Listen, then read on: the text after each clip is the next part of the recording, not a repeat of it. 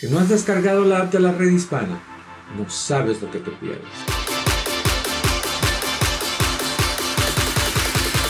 ¿Y qué esperas? Tenemos noticias, consejos de migración, de salud y tus programas favoritos. Hola, es su doctor Isabel. Los espero. Yo no puedo vivir sin ella. Si te quieres enterar de todo, no busques más. Es mi mejor compañera. I love. Baja ya la aplicación de la red hispana para Android o iPhone. Esto es Hablemos, un espacio donde nos permitiremos conocernos realmente para transformar nuestra conciencia y vivir mejor. Hola, ¿qué tal? ¿Cómo estás? Muy buenas tardes. Bienvenido, bienvenida hasta que es tu casa. Esta es la red hispana, este es tu programa Hablemos. Yo soy tu amigo Eduardo López Navarro y como siempre, un cordial saludo, un apapacho rico, un abrazo de los sabrosísimos y pues una invitación a que te prepares porque vamos a tocar un tema que yo sé va a ser de mucho beneficio para ti. Mi querido Daniel, ¿cómo estás? Muy bien, doctor, con el saludo a usted y todos los que nos escuchan. Mira, te saludé primero a ti, no por falta de, respeto, particularmente porque hoy es el Día Internacional de la Mujer y debía haber saludado a, nuestra querida, querida Luisa primero, pero la estoy dejando que se calme porque está un poquito exaltada y ofuscada con el tema que vamos a tocar. Mi querida Luisa, ¿cómo estás? ¿Ya más tranquila? Sí, sí, bueno, el tema me agitó un poco, pero ya, ya, ya respiré, ya me calmé y lista para aprender. Agüita fría, tú sabes, una botella de Windex vacía, límpiala bien, un poquito de agüita así en la cara, calma enseguida el drama. Right? Qué buen tip. Sí, hablando de drama, ¿estás listo para lo que viene? Vámonos. En la prevención está la clave para vivir a plenitud. Esto es Salud al Día con el doctor Eduardo López Navarro. Ven, acércate, porque hoy vamos a hablar aquí en privado vamos a hablar a calzón quitado y sin pelos en la lengua. Toda la, conglomeración de, frases que hay para lo que vamos a hacer el día de hoy. Vamos a hablar sobre la sexualidad. Tú sabes, ese tema que nadie quiere hablar, pero todo el mundo la tiene en mente. Ese tema que es tabú, que es, no digas nada, pero tenemos que hacerlo tan común como hablar de los dedos, como hablar de la nariz. E, eso es, eh, ¿Cuánta gente, es importantísimo, cuánta gente no vive sus vidas infelices porque no, encuentran satisfacción en sus relaciones y les da vergüenza hablar de eso? Para tratar este tema, porque ustedes saben que yo me voy por el camino equivocado, para que me ayude a estar en el camino correcto, tenemos de invitada nuevamente a alguien que ya es regular en este programa. Ella es eh, la psicóloga clínica, sexóloga, coach Jenny, Jenny Well Romero. Me, atoro todavía, mi querida Jenny Well. ¿Cómo está? Bienvenida. Todo bien, muchas gracias por esta invitación, doctor, aquí para que tratemos este tema y ayudemos a todas las personas que nos estén escuchando y viendo eh, que, a, aclarar todas sus dudas. A ver, ¿por dónde empezamos? Empecemos por hablar sobre la dificultad que existe entre hablemos de nuestro grupo de personas, entre nosotros los latinos, en, tocar el tema de la sexualidad. ¿Por qué? Yo pienso que eh, lamentablemente todavía la sexualidad ha sido un tema tabú y, yo pienso que se han transversado muchas cosas porque eh, ser abierto con la sexualidad, ser eh, hablar claramente de la sexualidad no es exponer tu sexualidad. Y creo que allí hay parte de los temores de la persona al, al pensar que ser abierto, que comunicar en sexualidad es exponer lo que tú haces dentro de tu habitación. Y es completamente diferente. Una persona que habla de sexualidad, que es abierta con la sexualidad, es cuando puedes hablar con tu pareja directamente cualquier situación que se presente dentro de, la relación, cuando podemos hablar de estos temas de forma natural, porque la sexualidad está dentro de la naturaleza del ser humano. Entonces, eh, forma parte integral e importante del individuo. Entonces, es como poderla integrar de forma natural y que podamos eh, hablarla de, de, forma tranquila, exponerla, eh, sin pensar que tenemos que nosotros decir lo que hacemos y lo que nos gusta y lo que no nos gusta. ¿Qué, qué tan importante es tocar el tema? Porque todo esto tiene que ver con, con cómo somos criados. Uh, poquito a poco a visualizar esto que es un tema tan importante y, al ratito lo vamos a conectar un poquito a tu nuevo libro, entonces no, no, no quiero olvidarme de eso. Todo empieza con la crianza que recibimos, con los mensajes que nos dan desde pequeños sobre ese tema. O sea, no es nada fuera de lo común que un niño explore cuando descubre lo que tiene, lo que no tiene, lo que es diferente, que lo toque, que quiera tocar el del vecino, todo lo que tú quieras. ¿Qué tan temprano es adecuado empezar a hablar con los niños sobre el tema de la sexualidad en general. No estoy hablando de, de del acto sexual. Está, estoy hablando, la gente piensa eso. O sea, me encanta esa distinción, me encanta, porque muchas personas creen, cuando yo trabajo con sexualidad en todas las etapas del desarrollo del ser humano, cuando yo hablo de sexualidad infantil, todavía hay personas que piensan que hablarle de sexualidad a los niños es solamente explicarles el acto sexual. Y no es así la sexualidad se debe tratar de los, con los niños desde el nacimiento. ¿Por qué? Porque eh, eh, la sexualidad nos acompaña hasta antes de nacer. Nuestro desarrollo sexual empieza en la barriga de la mamá. ¿Ok? Entonces, eh, explicarle cómo se llaman los genitales, permitir esa exploración, eso es sexualidad cuando nosotros estamos enseñando esquema corporal al niño, que, ya alrededor de un año, año y medio, el niño conoce su cuerpo, eh, podemos preguntar dónde están los ojos, dónde está la nariz, dónde está la boca, y ellos van a señalar dónde están, pero no nos atrevemos a preguntar sobre los genitales o a mencionarlos por su nombre. Le ponemos mil y un nombre a, los genitales y no los mencionamos por su nombre, no podemos decir vulva o pene. Y, los niños empezamos ya allí a crearle un sistema de creencias eh, errados, limitantes, con mucho tabú, porque como si yo al ojo lo llamo ojo, a las manos las llamo manos, ¿por qué no puedo llamar por su nombre a mis genitales? ¿O por qué genera una reacción? Eh, en las otras personas cuando yo menciono los genitales, porque cuando el niño lo menciona, genera una reacción en, los adultos inclusive. Entonces, eso comienza a impactar al niño y va guardando todo ese registro. Y es por eso que eh, cuando nosotros hablamos o dejamos de hablar, también estamos dando información, porque cuando no se mencionan las cosas o cuando los niños vienen a nosotros y nos preguntan cualquier cosa y nos ponemos rojos y no sabemos qué mencionar, hay un lenguaje no verbal que también le está dando información a ese niño y que va quedando en ese sistema de creencias. Y es por eso que para que todavía sigue siendo un tabú porque para muchos papás es muy difícil hablar sobre sexualidad. Es que yo pienso que, que la sexualidad, el, el, asunto de aprender sobre la sexualidad debe de comenzar con los papás aprendiendo a sentirse cómodos con ese tema antes de hablar con los hijos. Porque uno de los errores que yo, yo escucho muy frecuentemente con los papás es, hablé con mi hijo de, de sexo y le pregunto, ¿cómo le hiciste? Bueno, me sentía tan molesto, tan molesta, me, me puse rojo, los oídos se me sentían caliente, los sentía caliente y le dije, hijo, mira, sé que esto va a ser difícil, sé que te tengo que decir algo que no sé cómo te lo pueda decir. Estamos creando un drama alrededor de algo que, que, tú no haces, te tengo que hablar, hijo, mira, hay esta cosa que se llama rodilla, te caíste, tienes una llaguita en la rodilla, pues, no hablemos mucho de que los vecinos no se enteren, tu rodilla, que nadie vea tu rodilla. No, no hacemos eso, te cortaste, déjame ver la rodilla, mira, vamos a echarle esto. Debería de ser así de simple, pero no es. Nosotros traemos por, por eso mismo, porque desde niños nos están diciendo, hush, shush, shush, shush, no digas nada.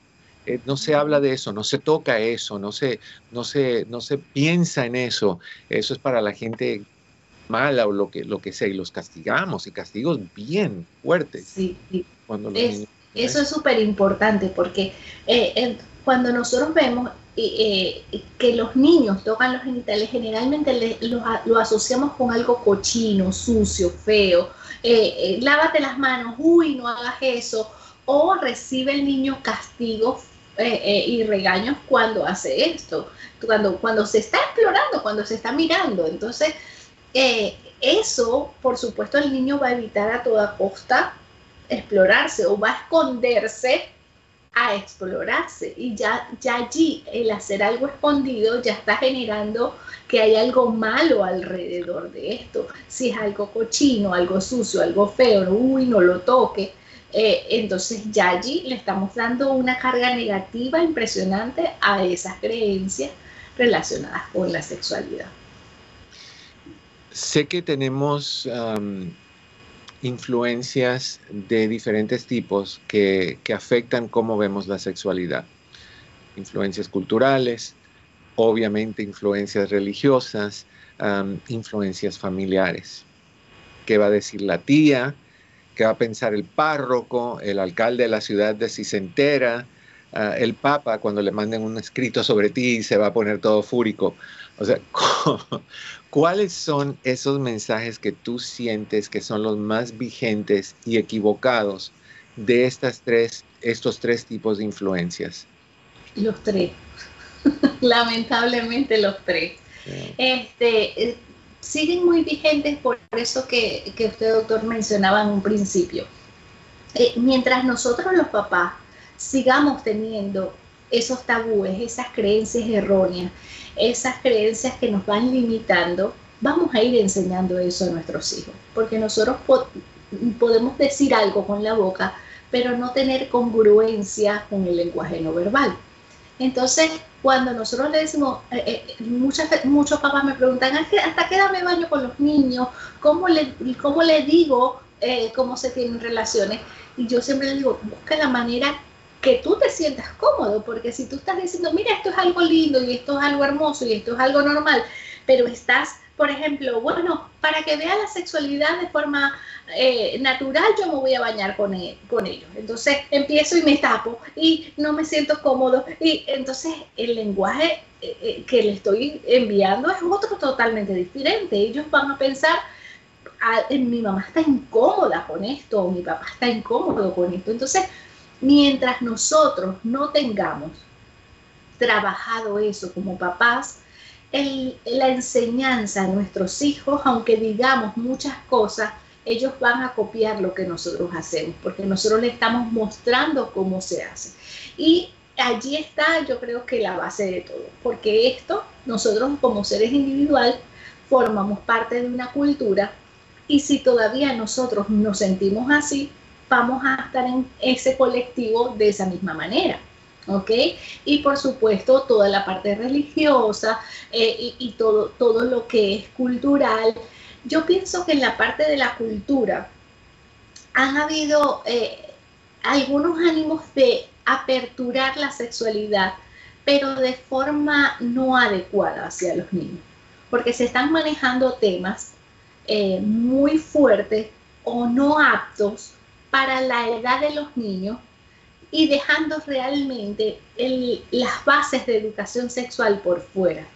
Entonces, allí hay alguna controversia porque los niños están teniendo la información, está allí a un clic, pero no se está canalizando de una forma adecuada por todo este proceso que para los papás es difícil. Entonces hay un choque muy fuerte entre estas dos eh, situaciones. Toda la parte de comunicación, de que ellos están recibiendo información, pero esa información no está filtrada según la edad. Entonces, pues eso está generando dificultad. Fíjate que hace un ratito dijiste que, la educación sexual empieza desde la niñez, desde la infancia, de que nacen realmente. Y yo siento que, educación sexual cubre muchísimas cosas. Ah, el acostar a un niñito en la cama, cambiarle el pañal y el niñito no sé por qué, pero por ley, agarra sus manitas y se agarra por ahí, al tú decirle no, no, no, no, no, o la niña que, empieza a, tocar de otra manera su, parte privada, el decirle no, no, no, eso es educación sexual. Claro. Eso es enseñarle límites, es enseñarle apropiado, no apropiado. Otra de las cosas, otro de los temas que es parte íntegra de la educación sexual es la información sobre el abuso sexual. definitivamente. Eh, porque los niños no están preparados para consumir, eh, no solamente ser tocados o ser estimulados, sino para consumir toda, toda esta serie de información que están teniendo eh, desde muy temprana edad. Y eso también es abuso.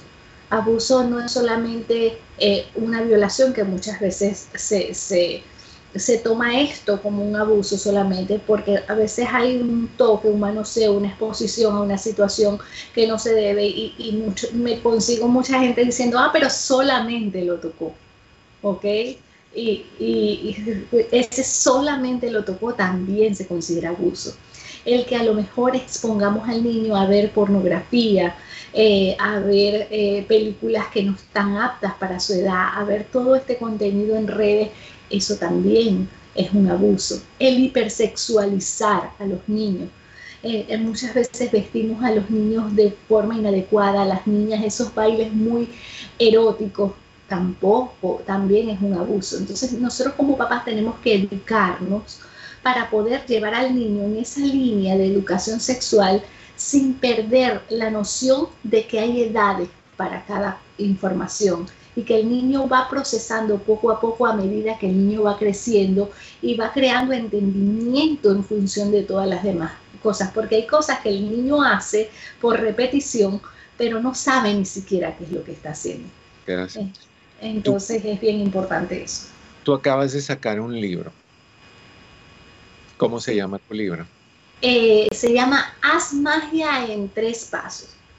Porque eh, eh, eh, se trata, estamos trabajando una herramienta para detener el abuso sexual y lo que queremos es tratar de empoderar a esos niños enseñándoles a parar la situación, porque lo lastimoso de un abuso es que la mayoría de las veces no ocurre una sola vez, sino que se perpetúa, ¿ok? Porque son personas los abusadores generalmente son personas que están muy cercanos al niño, que, están, eh, que tienen la confianza ganada del niño y eso hace que eh, tenga acceso directo a él.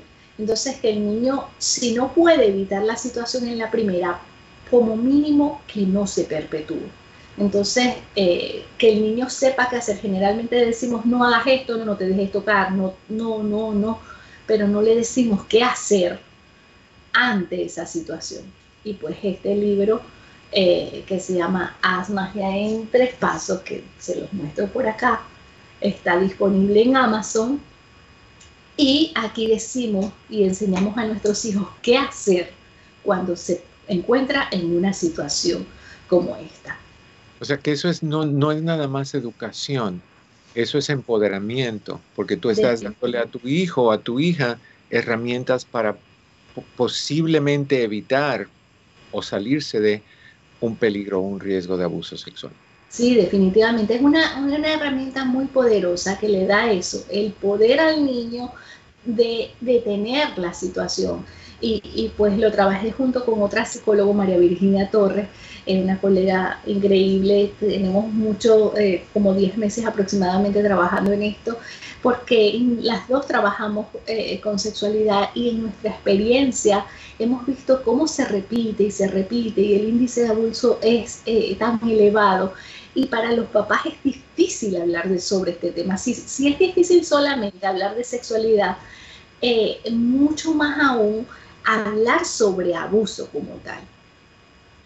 Ahora, vamos a, te voy a hacer una pregunta más sobre niños y de ahí vamos a brincar a los adultos y vamos a hablar sin pelos en la lengua y vamos a aclarar y vamos a recomendar y, le vamos a, hacer lo que hay que hacer. Tienes un hijo, generalmente un varoncito. ¿Te gusta como papá o como tío o como abuelo hacerle cosquillas y pum, le agarras su, su pene y se lo alas y lo ves como un chiste? Eso es un es un abuso, lamentablemente en nuestros países latinos, eh, desde mucho tiempo se trata como que es un juego hacia el niño. ¿Qué pasa? Además de ser un abuso, porque no lo está, la persona adulta a lo mejor en ese momento cuando está jugando con el niño no lo está haciendo con la intención de abusar. Y eso se tiene claro.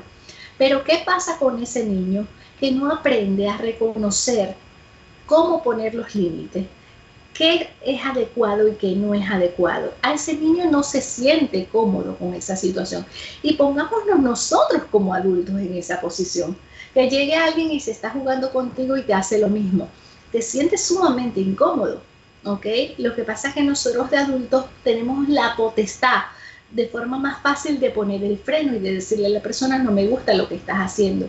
Pero al niño se le quita ese poder porque generalmente le decimos respeta a tu tío, respeta a tu papá, respeta a tal persona. Eh, si el niño contesta mal porque se siente incómodo o, no le gusta lo que está ocurriendo, entonces catalogamos al niño como que está, es grosero, no, eh, no, soporta un juego, ¿ok? Pero estamos invadiendo su cuerpo.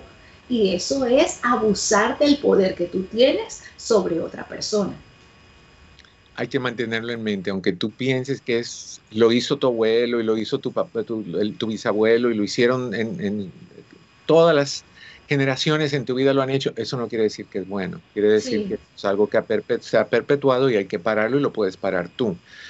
es el cuerpo de tu hijo. Acuérdate que si tú se lo puedes hacer porque tú eres un adulto y el niño cree que tiene que aguantarlo, cualquier adulto que se le acerque, que le quiera hacer lo mismo, va a pensar como, bueno, pues tengo que dejarme porque eso es lo que los adultos hacen. Eso no es lo que los adultos hacen. Brinquemos ahorita a los adultos y brinquemos porque es el Día Internacional de la Mujer. Vamos a empoderar a las mujeres que están escuchando a que quemen su brasier, se destapen en términos de su sexualidad y que hoy en la noche, gracias a los consejos que tú vas a dar, hayan gemidos a toda voz por todo el país. Exactamente. A ver, ¿por dónde comenzamos? ¿Por dónde es el asunto? el hombre generalmente es el que inicia. El hombre es el que y se hace así, se mueve los brazos y le deja caer el brazo encima a ella y ella sabe por ahí, ay, ya sé lo que quiere este y, se acostumbra, se hace un patrón que cuando él tiene ganas, ella acepte, quiera o no quiera, acepte.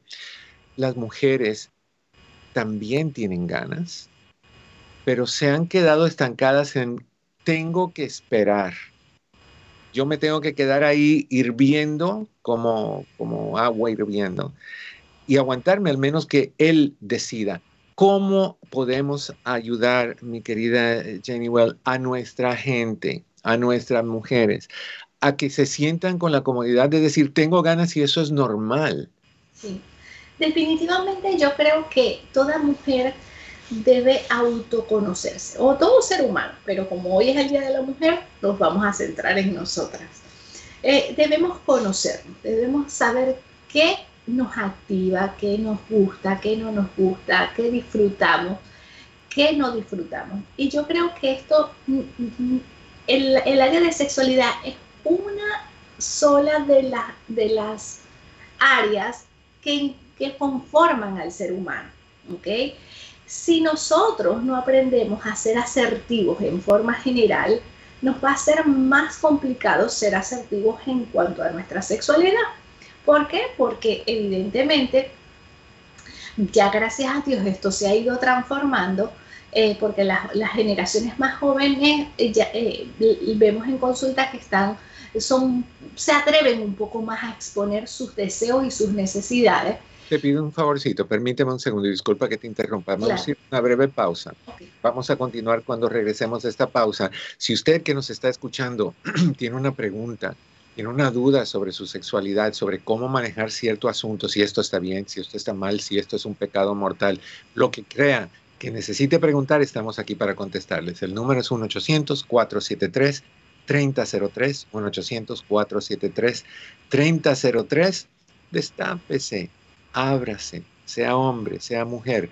No nacimos con toda la información que necesitamos, la vamos aprendiendo. Y una de las formas en que se aprende es preguntando se vale. Nunca nos vamos a reír de ti. Nos reímos contigo. All vamos a, una pausa. Regresamos aquí en tu casa. La red hispana, hablemos con tu amigo Eduardo López.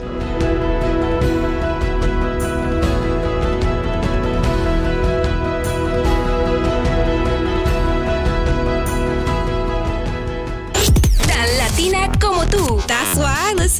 La red hispana. Escucha a la doctora Susana Morales, internista de Will Cornell Medicine, New York Presbyterian.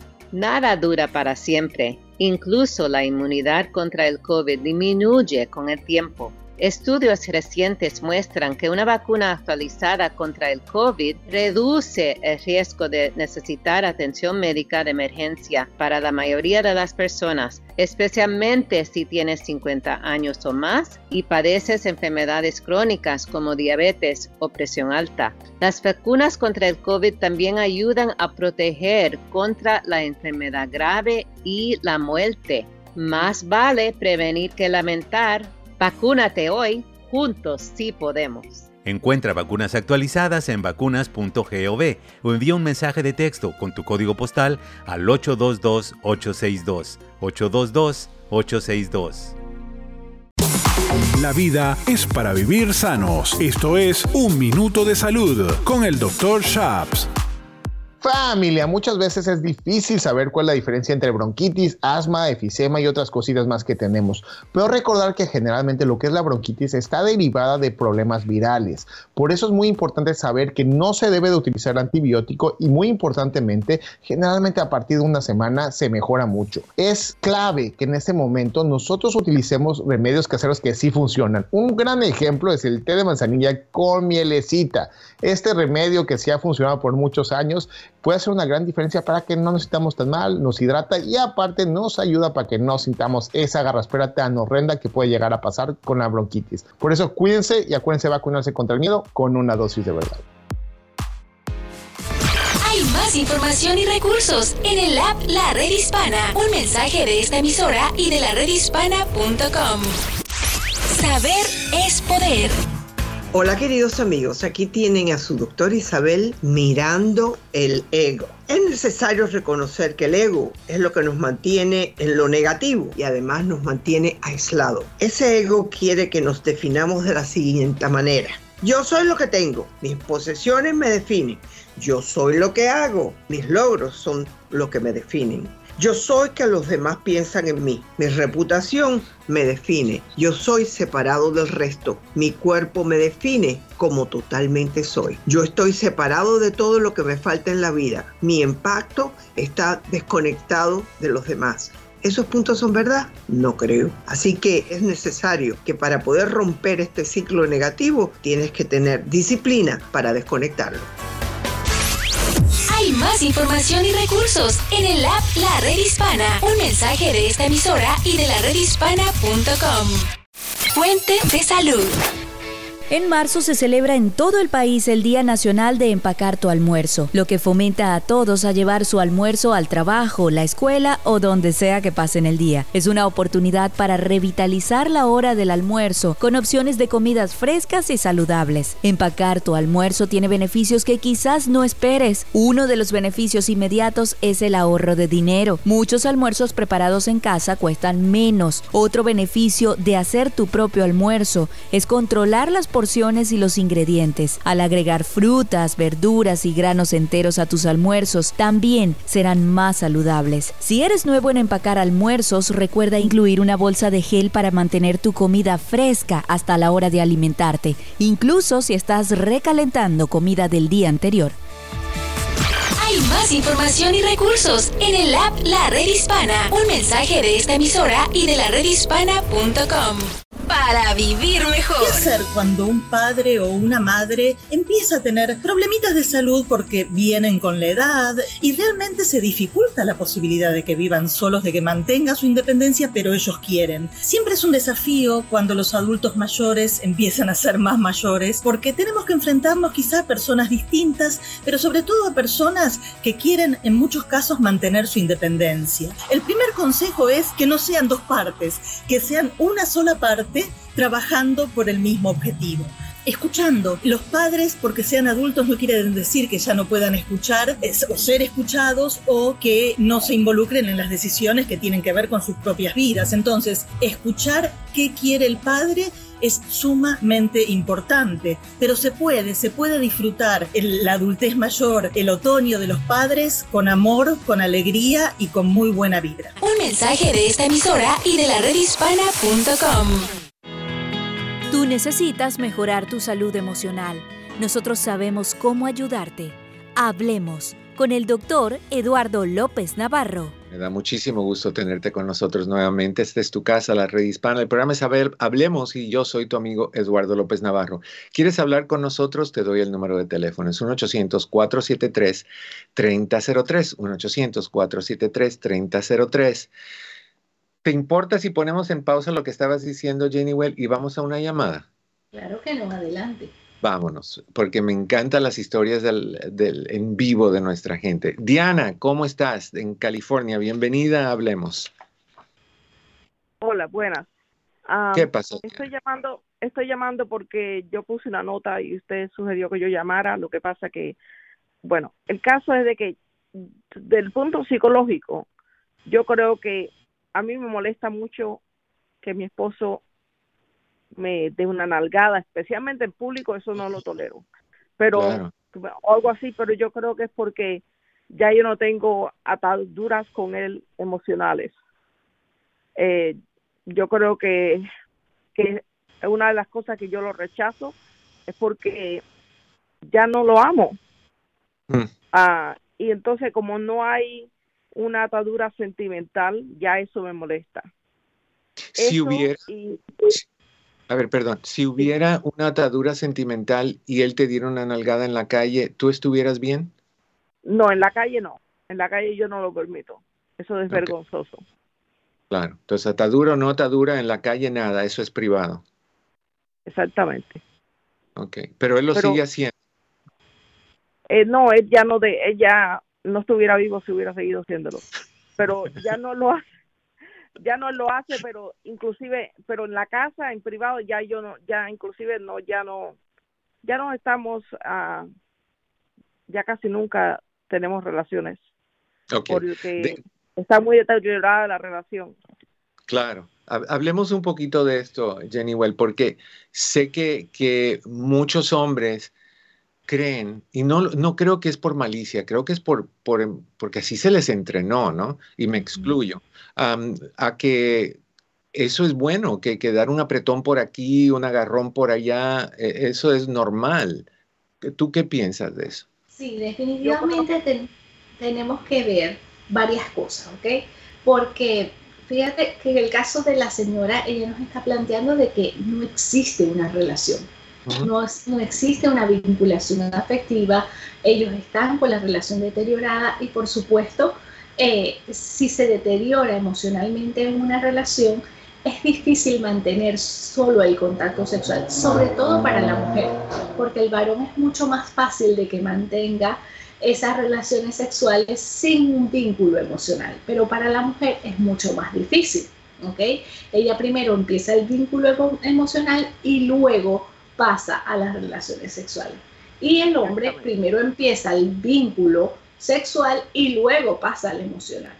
Y generalmente es así. Ahora, podemos hablar de que general, no en todos los casos, no es una regla, pero la mayoría creo que por comportamiento social, cultural, crianza y todos los otros factores que hemos venido hablando anteriormente, eh, eh, eh, se genera así. Inclusive en la parte fisiológica para activar la respuesta sexual masculina es, eh, se lleva mucho menos tiempo en activar que la de la mujer, que, en la, que se activa con mayor estimulación y un preámbulo un poco más prolongado que el del varón. Entonces, todo esto puede influir. Cuando nosotros no tenemos un vínculo afectivo, por supuesto ella no quiere ningún contacto. Y no se trata de que, eh, eh, que lo esté rechazando eh, solamente en lo sexual, se trata de que la relación no existe. Hay, hay mujeres que sí les gusta que les den esas nalgadas y que sí les gusta que haya, les gusta que hayan ese tipo de, de, demostraciones afectivas físicas sexuales. Sí, definitivamente. Y eso tiene que ver con el gusto de cada persona. Es que dentro de la sexualidad hay una amplia gama de lo que te puede gustar y no te puede gustar. Y realmente cuando nosotros trabajamos en esta área decimos que todo está permitido siempre y cuando ambas parejas se sientan cómodas, ¿ok? Y no ponga en riesgo ni física ni emocionalmente a la otra persona. ¿ok? Entonces, si a la otra persona lo recibe con agrado, que le gusta, que lo disfruta, no hay un problema eh, ante eso. Sin embargo, tienen que ellos estar en constante comunicación y ahí la importancia de la comunicación asertiva dentro de la relación sexual, de yo poder tener la oportunidad de decir que me gusta y que no me gusta. ¿Cómo le dijiste tú, Diana, cuando, o le dijiste, no, aquí no, esta línea no la vuelvas a cruzar? Diana. Ah, eh, no, ya no me acuerdo, pero seguramente que, que, lo puse en su lugar. Le canté la guantanamera, como nosotros decimos los cubanos. eh, pero, eh, pero no, entonces, porque eso eso me cayó muy mal la última vez que lo hizo, éramos mucho más jóvenes. Pero ya nosotros llevamos 40 años juntos. Yo estoy con él desde que tenía 16 años. Y entonces yo estaba hablando yo estaba hablando con una tía mía y me dijo, ay, yo soy igual y tu mamá era igual. Y yo, yo dije, bueno, yo pensé que era algo personal, pero puede ser algo genético. Pero aparte de eso, yo soy la única hermana de cinco hermanos varones y a mí me cuidaron mucho y me yo soy muy recatada. Entonces, puede ser que eso también coja tenga un que ver con eso, con la reacción.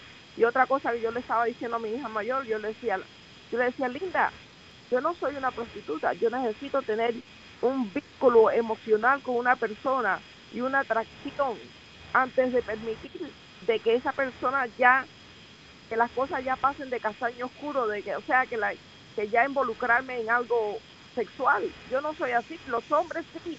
como mira, yo no sabía lo que la doctora explicó, los hombres no, pueden ir inmediatamente, pero no las mujeres, las mujeres normalmente necesitan un vínculo emocional antes de dejar involucrarse en una relación sexual. Y, y, tienes todo el derecho, Diana, de, de tener preferencias personales. Y si parte de tus preferencias es que no te gusta ese tipo de, de, de muestras de cariño, de, lo que sea, se dice y se respeta. Y él te puede decir y tiene todo el derecho de decírtelo también. Oye, Diana, me excitas tanto que siento la necesidad de darte una nalgadita por aquí y por allá porque me excitas. Y, tú decir, ok, yo te excitaré todo lo que tú quieras, guárdatelo para la hora de la intimidad, dame todas las nalgadas que tú quieras y no hay drama. O sea, ese tipo de diálogo es importante que se haga. Por eso es que le estaba haciendo yo uh, la pregunta a Jenny Well de, de ¿Qué pasa con esas mujeres que tienen ganas y no lo dicen? Que, que como tú, que, que, las tocan de una manera inapropiada y también se callan, porque la mujer tiene que complacer, entre comillas, al hombre y el hombre puede hacer lo que quiera. Te agradezco muchísimo tu llamada. Diana, te mando un, un abrazo, corazón. Gracias por llamar.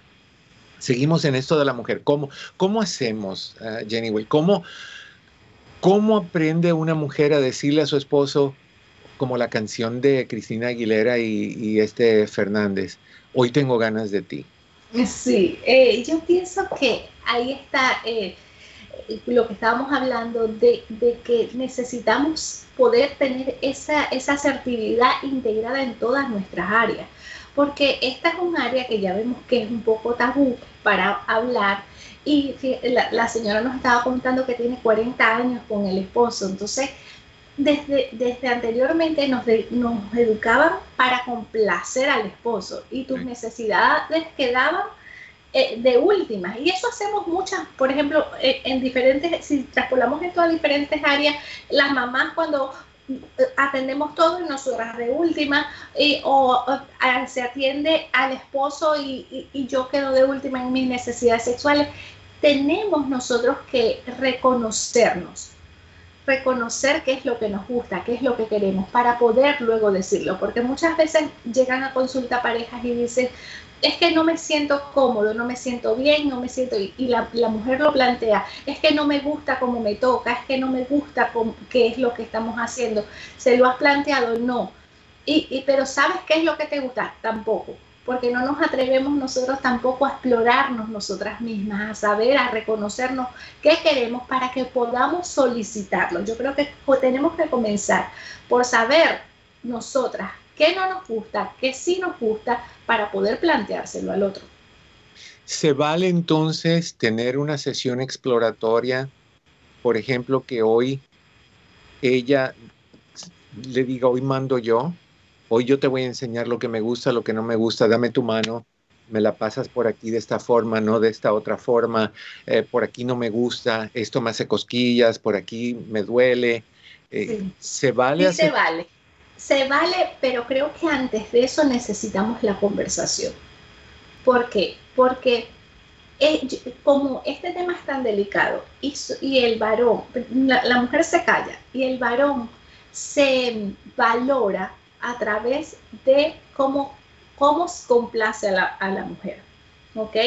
Pero a lo mejor no toma en consideración sino solamente que lo que la mujer muchas veces ha aprendido a fingir entonces, ¿qué pasa? Que necesitamos, la intención es poder abrir la comunicación, la intención es poder tener una conexión con la otra persona y no acusarlo de que no me sabes hacer o no me sabes satisfacer, sino que pongamos sobre la mesa qué estamos haciendo ambos que no nos está dejando satisfechos y poder pedirle allí, yo quiero enseñarte qué es lo que a mí me gusta y allí entonces pasamos a esa práctica y a esa acción para que podamos compenetrar lo que necesitamos.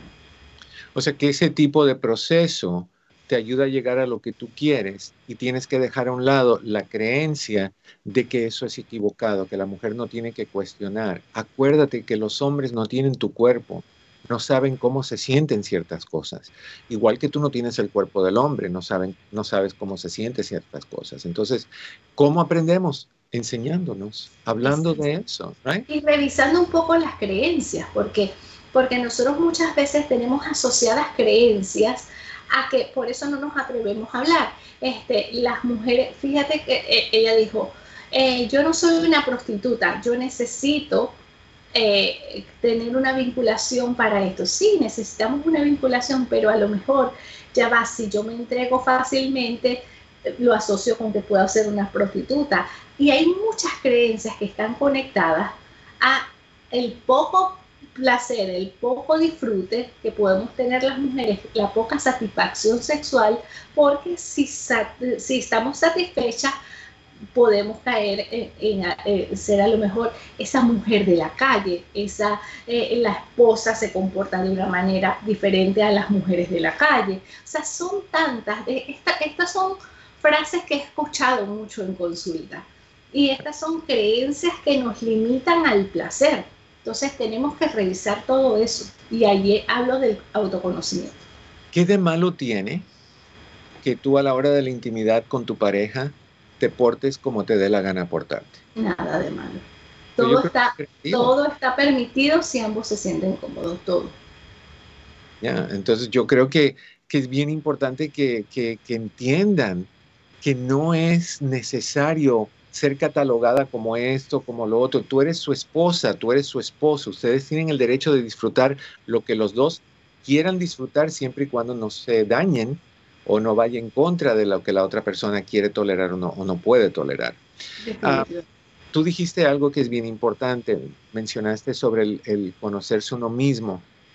Eso quiere decir que antes de tú hablar de lo que te gustaría en tu intimidad con tu pareja, tienes que descubrir lo que te complace a ti misma, a ti mismo. Sería lo ideal, yo pienso que sería lo ideal. Y, allí eh, eh, me, atrevo a, devolverme otra vez a la adolescencia, que cuando el adolescente está explorando, se está tocando, está revisando y, explorando ese cuerpo, muchas veces catalogamos la masturbación como algo malo, como algo negativo, como algo que no se hace, eh, que estás haciendo, que estás encerrado. Le interrumpimos Eh, ¿qué, ¿Qué haces? ¿Por qué te estás tardando tanto? Apúrate. O sea, y ya ahí estamos eh, que si estás haciendo algo, interrumpir y el niño va asumiendo con que estoy haciendo algo malo, tengo que estar escondido. A la niña jamás se le habla de masturbación.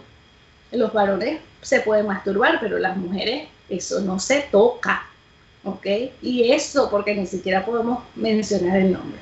Entonces, hmm. esa restricción va creando que, que lleguemos a tener pareja y no nos conozcamos no sepamos qué nos gusta, qué no nos gusta, qué, disfrutamos, qué no disfrutamos. La autoexploración sexual es necesaria, es muchas veces necesaria para poder nosotros intimar con una pareja, poder expresarle a esa persona qué es lo que yo quiero. Porque si yo no me atrevo a tocar mi cuerpo, si, si yo siento algo en mi ojo, yo voy y me miro, pero yo jamás pongo un espejo y me veo la vulva.